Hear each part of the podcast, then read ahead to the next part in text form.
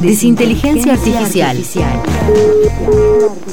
Hernán Manoli y Marco Zurita analizan las historias que nos contamos cuando nos cuentan historias. Libros, series, películas y algunas cosas más. Libros, series, películas y algunas cosas más. Desinteligencia Artificial es un contenido especial de Crisis en el Aire que se emite en vivo en Nacional Rock todos los sábados de 8 a 10 de la mañana. Desinteligencia Artificial. Hoy, en Desinteligencia Artificial, hablaremos de Su Excelencia envió el informe, una novela de Silvina Bullrich. Empieza Desinteligencia Artificial. Marco Zurita, buen día. Buen día. Hernán Manoli, ¿estás ahí? Hola, ¿qué tal? Buen día, ¿cómo andan? Andamos bien. ¿Ustedes cómo andan? Muy bien. Veo un libro sobre la mesa. Un libro sobre la mesa. ¿Qué, qué, qué novela? hay un libro sobre la mesa. Ahí está. Eh, es un libro que hoy trajimos una autora que era muy, muy conocida. Es una autora que yo me gusta eh, pensarla como una autora de departamento alquilado en la costa. Uno cuando va a un departamento alquilado en la costa y hay libros, hay un libro de esta señora y de sus congéneres también exitosas en su momento. Estamos hablando de Silvina Bullrich. ¿Candidata a presidenta? Eh, no, no, no, Ah. no. Ella, ella ya fue, ya es presidenta, sin ser candidata. Silvina Bullrich y la novela que elegimos es- se llama Su Excelencia envió el informe. Y una cosita antes de, de darle el, el paso a Hernán es que es una novela que yo conseguí de casualidad en una mesa de saldos en, en el Parque Centenario, entonces me la llevé y digo, ah, bueno, voy a leer a Silvina Bullrich. Y, eh, y Hernán eh, la consiguió, la, la- producción de esta columna eh, se esforzó y la consiguió por Mercado Libre, porque de otra manera no está. Si uno va a una cadena de librerías o va a- a cualquier lugar donde compra libros, va a haber muchas novelas, muchas cosas, pero esta no va a estar. Entonces me llamó la atención también eso, porque estamos hablando de alguien que vendió muchísimos libros y hoy no existe. No Entonces- existen libros de Silvina Bullrich en las librerías. Creo que solo hay una edición de una eh, que hizo Mar Dulce hace unos años. Ser. Teléfono descompuesto, creo que se llama, que se consigue editada más o menos en este siglo, pero si no, no. Así que bueno, ¿Y es pariente de la candidata? no sé, averigualo. Hernán. Yo creo, yo eh, creo que, que- sí, que debe ser pariente, viste que las ramificaciones en, en Argentina del, del apellido Bullrich son extensas, algún nivel de parentesco debe tener. Ella es hija de, de diplomáticos, ¿no? Eh, el padre por lo menos era, era diplomático y si no me recuerdo mal, el abuelo también es, es- Sí. proviene de una familia de, de diplomáticos. El abuelo era diplomático, vida- claro, y el padre era, era, era médico, era un médico que fue decano de la facultad y demás. Pero bueno, eh, sí, es este. Ah, se me cruzó eso. Bueno, pero a ver, me, me quedó eso. Está bueno que el abuelo sea médico porque también acá hay un personaje médico, eh, un, un- un padre médico en la novela. Pero bueno, eh, ha- habla bastante sobre la novela Su Excelencia envió el informe. Habla bastante sobre, sobre el mundo diplomático. Diríamos que, que es uno, uno de sus principales temas, podría ser ese, si, si, si se pudieran catalogar las, las novelas en temas. Pero bueno, eh, sí, yo sumándome un poco a lo que dice Marcos, eh, Silvina Burrich llegó a vender un millón de ejemplares, ¿no? En su época. Tradujo cuatro libros de, de Simón de Beauvoir. Y nada, eh, revisitarla un poco más allá de su parentesco con la candidata a presidente, eh, nos parece que es interesante porque, no- digamos, no, no, me parece que el tono de la columna que pensamos con Marcos no es llorar de por qué no se lee ahora a Silvina Burrich o esa cosa, o esa cosa reivindicatoria de autores, sino preguntarnos un poco cómo se construyen eh, nada, las tradiciones, los cánones, ¿no? Mm. ¿Por, qué, por qué acá en Argentina capaz que está bien visto leer a, a Sara Gallardo o, o a, o a Silvina Ocampo, ¿no? Que son como las dos figuras que les fueron relativamente contemporáneas que se rescatan, y no a, a Silvina Bullrich, cuando la verdad es que es una, esta es una novela que tiene dos cosas que a mí me parecen eh, muy, muy contemporáneas, ¿no? Por un lado, es un gran conocimiento de la mugre del Estado, ¿no? Mm. De, de- de- de cómo, de, cómo, de, cómo, de cómo funciona eh, el Estado por dentro. Y, y creo que hay pocas novelas escritas por mujeres que, que- que- que se metan con estos temas, lo cual ya me parece súper interesante. Y después, por otro lado, es que tiene un, un tema muy fuerte también la novela, que es la, la- la imposibilidad de diálogo entre generaciones cuando se cierne una tragedia política sobre el país. Porque también es una, es una novela política. Esta novela fue publicada en 1974 Ujú. y en el medio de la novela hay un golpe de Estado. Así que, bueno, me parece que esos ingredientes la hacen eh, especialmente interesante y también como pasó en la columna anterior que escuché pero no pude estar, es contemporánea, ¿no? Claro. Sí, sí, sí, eso llama mucho la atención cuando uno lo lee y además hay por un lado también un baño de realidad que es que si alguien que vendió un millón de libros apenas, ¿cuánto? 40 años después, no estás en ningún lado, imagínate vos que estás publicando tu novela ahora por tiradas de 100, 500. Sí, que 500 es muchísimo. 100, 150, 200. Es un arte eh, totalmente efímero la literatura y no como antes que parecía que un libro duraba para siempre. Eh, eso, una cosa. Y después la cuestión es, a mí me llama mucho la atención, salvo, salvando las distancias, eh, voy a conectarla con los pichiciegos, el hecho de hacer literatura con temas muy, muy actuales y con cierto y con mucha lucidez en, en cuanto a estar ahí. A veces uno piensa de que uno puede escribir bien sobre sucesos históricos cuando pasó un tiempo, se asentaron las ideas, se asentó un poco todo. Pero acá está, eh, en 1975 hay un diálogo entre la madre y la hija que dice, la hija dice, me voy a hacer guerrillera, me voy a hacer pobre, dice la hija. Me voy a vivir al Chaco, me voy a hacer pobre, me voy a hacer guerrillera. Y la madre no entendiendo nada de eso. Y, y es una novela, nada, esto, publicada en el 75 y es como, y, no, no, no parece, si bien los personajes son medios melodramáticos, por momentos parece medio Almodóvar la novela, pero es el tono que tiene, eh, no es tan descabellado. Lo lees y decís, bueno, está, está bueno, esto debe haber sido así. un Además pensaba que Silvina Bullrich escribía más o menos un libro por año, ¿no? Porque escribió 50 libros. Sí, Eh, 50 no estoy exagerando, 50 libros.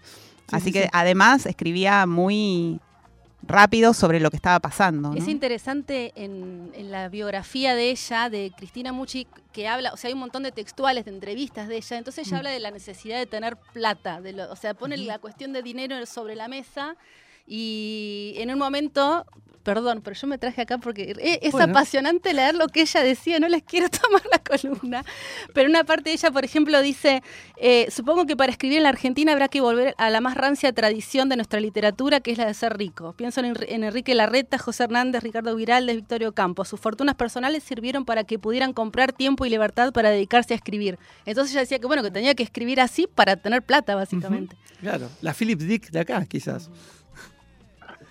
Bueno, ahí, ahí igual eh, un poco tenía razón y un poco se equivocó, ¿no? Porque hoy escribe cualquiera y publica cualquiera. No hace falta que sea rico. Es de Sí, pobre. Totalmente. Bueno, en un momento ella hablaba también de eso, de cómo en ese entonces los libros se leían y pasaban al, al- al libro siguiente, como que no había una cuestión de permanencia, sino que todo ya era efímero en ese momento. Voy, Sí. voy a, si puedo hacer una recomendar Bueno. a, a un personaje parecido al que decís, sobre todo también Marcos por lo que decís de, de la relación con lo contemporáneo y también por, por esta figura aristocrática que es un, un escritor, para mí creo que es el- soy el único fan en serio de él, que es un eh, tucumano que se llama Manolo Avellaneda, de la familia Avellaneda, y que tiene cuatro o cinco novelas en los 70 también impresionantes. Bien. Bueno, próxima Mirá, columna. mirá, nos gustaría un día, un día intercambiamos roles y te haces una columnita sobre Manolo Avellaneda Claro. Dale. y, y- y- y nos recomendás su- sus greatest hits. No, a ver, ustedes, ustedes lo relacionaron con. eh, eh, Marcos lo relacionó ahí con fútbol. A mí me parece que también eh, tiene algo aireano la novela de, de Silvina, porque muchas veces la crítica o, o las lecturas que circulan sobre César Aira le pondrán esta cosa de que defrauda las expectativas del lector, ¿no? Como que parece que va a ser una cosa la novela y termina siendo otra y después vuelve a cambiar en la misma novela. Y, y Silvina Burrich hace eso, ¿no? Una, una autora que era bestseller hace eso, porque vos empezás a leer esta novela y parece una novela medio pavota, una especie de Madame Bovary, de una, de una señora que trabaja en la Cancillería y, Mm. y se va a tener un, un romance con un embajador a Tailandia, ¿no? Mm. Eh, pero después no es sobre eso la novela. Mm. Eh, es sobre otra cosa, es sobre la, la relación de ella con la hija y, y- y- y el golpe de Estado, ¿no? Termina siendo la novela un poco. Sí. Entonces me parece que incluso ella se puede dar, dar ese gusto, no es una novela lineal. Y para mí también es una novela claramente de la situación de, de la- de lo que sería la revolución sexual de ese momento, porque es una novela en donde hay una mujer muy liberal que vive sus deseos eh, con mucha autonomía y, y mucho desparpajo, si uno quiere decirlo así. Eh, y me parece que eso también, y lo pone muy, muy explícito en la novela. Hay como una voz, eh, la novela está escrita en tercera persona, pero hay un momento en donde hay como una segunda que aparece que es como si fuera eh, el, diablito de la, de la protagonista que le dice, pero ¿qué haces? ¿Qué querés? ¿Qué pretendés? ¿Que vaya a ver una cena con velas y no sé qué? Y, es como que ella está como lidiando de, bueno, de ir y vi- vivir apasionadamente un romance con este embajador, que me digo bastante, la histeriquea bastante. Además también es eso, el hombre es el que histeriquea a la mujer en, en la novela esta. Eso me- también me gustó, me gustó mucho. Y, y después hay un congreso femenino, que eso es- un gran momento de la, de la novela. Iba a decir eso, iba a decir, soy un congreso de mujeres eh, en 1974 en Tailandia. Sí. Eso es lo que recuerdo vagamente porque es como si fuera como un resumen de los debates del feminismo de la época, ¿no? Como si fuera están ahí la- todas las olas discutiendo entre sí, algo así pasa, ¿no? Es- Viste que los recuerdos son raros, eh, porque yo, porque en realidad lo que pasa, el, el Congreso Femenino es como el, la, la- la ocasión que encuentra el embajador este para llevarse a la mujer esta a Tailandia, eh, que ella va a organizar el Congreso ese. Y, y el Congreso empiezan a llegar mujeres que ella las va a recibir y son todas unas tilingas que bajan diciendo, ay, hace calor acá. Y, y ella dice, bueno, pero se burla de eso, ¿no? De- de- estás en Tailandia, no sé qué pretendías. Y, se baja una, que voy a, lo traje acá el recorte, dice, se baja una escritora de mediana edad que se acercó a conversarle y le dice la- el personaje este. Espero que no haya problema en bajar un paquete de libros que traigo, son parte de mi obra completa. Me interesaría tanto que los tradujeran al tailandés. Yo dejé algunos en Japón. Recordarás que tuve un premio folclórico con La desmistificación de Don Segundo Sombra. También tuve una faja de honor con ¿Existió Martín Fierro? y como subtítulo Héroe o Bandido, porque ya sabés que hay quienes dicen que era un gaucho, borracho, pendenciero, desertor y yo quiero reivindicarlo. Después está mi novela, La niña del barrio gris. Traigo todas las críticas y reportajes que me hicieron. Fue un gran éxito, están para reeditarlas. Entre nosotros, si no la reeditan, es porque hay una conspiración de la izquierda. Ya sabés, la fuerza que tienen los bolches y los envidiosos en Buenos Aires. Porque podés ponerlos a todos a la misma canasta. Ya la gente como uno no puede vivir, hay que irse del país, ¿no te parece? Y la protagonista le dice, bueno, ya te fuiste y te fuiste lejos porque está en Tailandia. Y eso lo pone ahí. Yo creo que esa es una de las mejores partes de, Sí, de la sí, sí, novela, sí. una de las que a mí más me gustaron, porque tiene una actualidad también, ¿no? Sí. Impresionante. Esta escritora de mediana edad, todo el mundo está pensando en este momento en la escritora de mediana edad. Que Tomándose decir- en serio. ¿no? No, cada uno eh, lo piensa. Elige A uno le atribuye una escritora de- de- claro. No. Les pido, a- por a ver, favor. Cada vez menos jugada esta columna. ¿eh? Con respecto, con respecto a lo del Congreso de Mujeres, Jimena, eh, yo lo, lo- lo que vos decís creo que capaz que yo por desconocimiento se me escapó. Yo creo que hay algo de eso, hay algo de las discusiones. Y hay una mirada de, de la, de la escritora eh, que, si bien es cierto lo que decía Marcos, a mí me parece que lo que tiene es que no, no, no es cínica, digamos, ¿no? Porque en realidad en, en la estructura de la novela el Congreso es, es- es una es como una especie de falopa, ¿no? Es como Ujú. una excusa Sí, para que estas señoras viajen, pasen por el por, el- por, por Tailandia, vayan a ver los budas eh, compren vestido, digamos. sí. Pero ella se lo toma más en serio y me parece que toda la, o sea, toda la novela es como que, que- que- que me parece que en toda la novela circulan estas discusiones eh, de las diferentes olas del feminismo. Yo dije al principio que ella había traducido al Beauvoir. Y, y me parece que también tiene una mirada que uno dice Bullrich y ya sabe que era una vieja, una aristócrata, que es pariente de, de la, de la candidata de la represión y qué sé yo. Y entonces eh, arranca con un prejuicio, me parece. Ujú. La verdad que leyendo la novela, eh, ella tiene una posición muy matizada sobre las cosas, digamos. Sí, Se parece más a Lori Moore que a Patricia Bullrich. sí, sí, total. Y hay otra cosita que quería decir, es que el libro, la tapa del libro, es una tapa blanca que dice Silvina Burrich en rojo, su excelencia me informe en azul y abajo MC Editores. O sea, Le alcanzaba con el nombre para vender, está, ¿no? Ya está, toma, un libro con tapa blanca, no me, no me- no me hagas trabajar, dijo el diseñador y aprovechó a venderle a MC esta tapa, que es una tapa blanca con el nombre. Nada No se más. necesita más. Exactamente. Eh, Y vol- volviendo con, los, con, lo- con los temas de un poco de la, de, de- de la relación de los géneros y etcétera, también hay otra figura que a mí me resulta interesante, que es que este embajador, que por un lado es un histérico, mm, después es una especie de advenedizo que trata de fraguar una especie de matrimonio por conveniencia con una mujer muy rica estadounidense. Y, y también hay una mirada muy, muy dura de, de Silvina Burri sobre los Estados Unidos. Sí, sí, eso está bueno. ¿En qué sentido? ¿Qué dice? Ahí le interesó. Y Se despertó. uno pensaría, uno una especie de pensaría, espíritu uno pensaría antiimperialista de época. uno- uno, no, no, uno pensaría que, que- que las élites, eh, digamos, digamos, como a la que pertenecía ella en su época y hoy en día, tienen una especie de, de- Ah. de veneración, ¿no? Por la cultura del dinero de Estados Unidos. Hoy en día, digamos, no sé, acá hay, hay, hay, digamos, hay vendedores de vendedores ambulantes que se creen que son emprendedores de Silicon Valley, Claro. etcétera, como el amigo Pier Paolo y, y- y toda esa, esa rufla.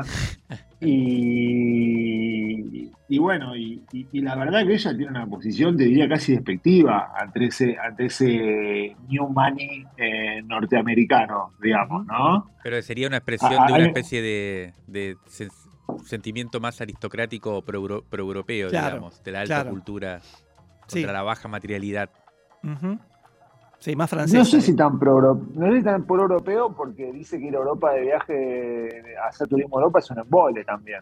Me parece que, me parece que es más una expresión de que acá en Argentina hubo en un momento algún tipo de clase dirigente con un poco más de conciencia argentina, y que obviamente que en los 70 ya era cada vez más residual, pero que ella representa todavía eso, ¿viste? Y hoy de repente, cuando ve lo que pasa del lado de ese, de ese, de ese sector social, eso ya no está más. Entonces también es interesante como una arqueología de, de las clases altas, me parece el libro. Bueno, para, para ver si, si, si eso hubiera sido así, si algo de eso hubiera, hay que ir a Tucumán, porque ahí es donde están los Rocas y los Avellaneras, supuestamente, esa clase de dirigente que pensó alguna vez el país. Bien, la llevó de vuelta a Tucumán, ¿eh? Es entre, es entre- todos- entre- entre Recoleta y Tucumán es la interna Uno, acá. uno trata de salirse y ellos te vuelven a meter. Hoy la interna quedó entre Recoleta y, ¿cómo se llama? Y, ay, ¿cómo se llama? El- y Puerto Madero. claro, está bien. Nosotros tenemos que discutir en serio el país y discutir la interna Buenos Aires, Tucumán. Claro. A mí me parece que también hay algo de, claramente la vida, la vida, acá en esta columna no separamos obra de vida, como ya siempre lo decimos, y la vida de, Silvina Burrich viajando por todo el mundo y siendo con, el abuelo diplomático y la madre también hija de un embajador de Portugal y no sé qué, eh, también la hizo ver estar más allá de estas, de estas cosas. O sea, ya sabe la, la mugre que se juega en, la- en lo- en lo diplomático, estas agendas falopas de hagamos un congreso en Tailandia, porque algo tiene que hacer el embajador en Tailandia. Eh, hay un link ahí con la novela de Soriano también, con la de A sus plantas rendido un león, que está el embajador en África, que, o el cónsul en africano que se va, y, y estalla la guerra de Malvinas. Otra gran novela. Un día tenemos que traer a Soriano a esta columna. Voy a adelantarlo. así. Totalmente. Soriano. Soriano tendría que haber estado al principio. Y yo decir una última cosa, no sé si nos queda más tiempo. Sí. Podés contar decir. la última, pero, pero está la cuestión del golpe de Estado Mm. Mm. y, y todo el clima que hay entre los empleados públicos, ¿no? Cuando hay, cuando hay un cambio de gobierno repentino, Sí. que, a mí me, que a mí me hizo acordar bastante algunas serio? cosas que estoy viviendo en mi vida cotidiana. Sí, sí, sí. Porque eso está, eso está muy bien contado también. Sí. O sea, la novela atraviesa un golpe de Estado. No, no, no se dice quién fue, no se dice en qué año fue ni nada, pero de un día para el otro llega al laburo la empleada pública y le dicen, no, cambió el gobierno. Sí. ¿Y entonces? Interesante. Y Y- entonces empiezan a surgir todos los miedos, las inseguridades, las trampas, Claro. eh, la, la- la- la angustia que ocurre cuando hay un, hay un cambio de gobierno de ese estilo. Ahí se vuelve Y- darwinista, empiezan las estrategias de Ah, supervisión, de, de supervivencia. supervivencia. Supervivencia. Exactamente, que leerlo en una época como la que estamos viviendo, que no se sabe si va a haber un cambio de gobierno o no todavía, pero hay, hay- hay- se huele que algún tipo de transformación va a haber, más allá de la continuidad del signo político. También es interesante porque hay una continuidad total, ¿no? Es un libro de 1970 y es igual que ahora. Qué bárbaro. Sí. Bueno, eh, eh, estaba pensando para leer a Silvina Ulrich, hoy solo queda ir a un lugar que vendan libros viejos y usados, porque estaba recién chequeando eh, los proveedores eh, de literatura pirata que existen en internet. No hay libros de Silvina Ulrich ahí, nadie se ha ocupado de piratearlos. Acá Gelos Sí, parece sí. que sí. Este tiene- no, pero conseguí cuatro. Ah, Eh, bien. que- Ah, el tuyo es mejor que el mío. Muy bien. Bueno, sí, parece sí, que si se busca por ahí se encuentran y si no, Bueno. eh, libra- eh, librerías de usados. Librería de usado que siempre es una buena, Una cosa buena para salir de la coyuntura. Sí. Eh, Hernanda, ¿cuánto lo pagaste vos el libro? Me quedó esa pregunta, perdón. Me salió ponerle, eh, no sé, 1.500 pesos el libro y 750 el envío, una cosa así. Ahí Bien. está. Hay que ir al, al Estamos en precio, estamos en precio comparado con otros de anagrama, por ejemplo. Claro. Sí, sí, sí. ¿Tenemos canción? Sí, tenemos canción, una canción justamente que se llama La Revolución Sexual, que es de un grupo que se llama La Casa Azul, y bueno, que habla justamente de, de lo mismo que la novela, pero no,